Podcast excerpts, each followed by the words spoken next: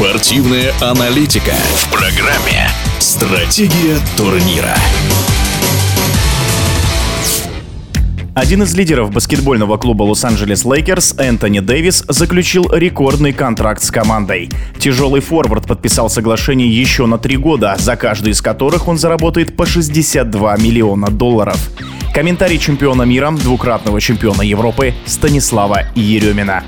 Новость о том, что Энтони Дэвис будет получать со следующего сезона 62 ляма в год, конечно, взбудоражила весь баскетбольный мир. Какие-то сумасшедшие цифры. Я вспоминаю, когда в свое время мы играли с американцами и против нас играл Мэджик Джонсон последние годы студенческие, и потом заключил контракт на несколько миллионов долларов. Все восхищались этими огромными-огромными деньгами. Сейчас, конечно, цифры, которые контрактов NBA, они в десятки раз больше. Но я хочу сказать, что кардибалету не платят, а приме всегда платят большие деньги. О чем говорят прежде всего эти цифры? Мне кажется, то, что Лос-Анджелес Лейкерс настроены очень серьезно и хотят хотя бы еще раз выиграть титул чемпионов НБА. Что касается самого Дэвиса, то, конечно, это звезда, суперзвезда, один из лучших игроков НБА и достаточно стабильный в своей игре. И самое главное, что он такой уравновешенный. Он хорошо играет в защите, отлично даже играет в защите. Посмотрите Посмотрите цифры по 10 в среднем подборов за последние сезоны и больше 24 очков в среднем в нападении говорят о том, что он и хорошо работает на щитах и умеет забивать. Конечно, риски большие с учетом его травмозависимости, но мне кажется, менеджеры лучших НБА клубов зря деньги не получают. Они просчитывают и риски, а если ты хочешь стать первым,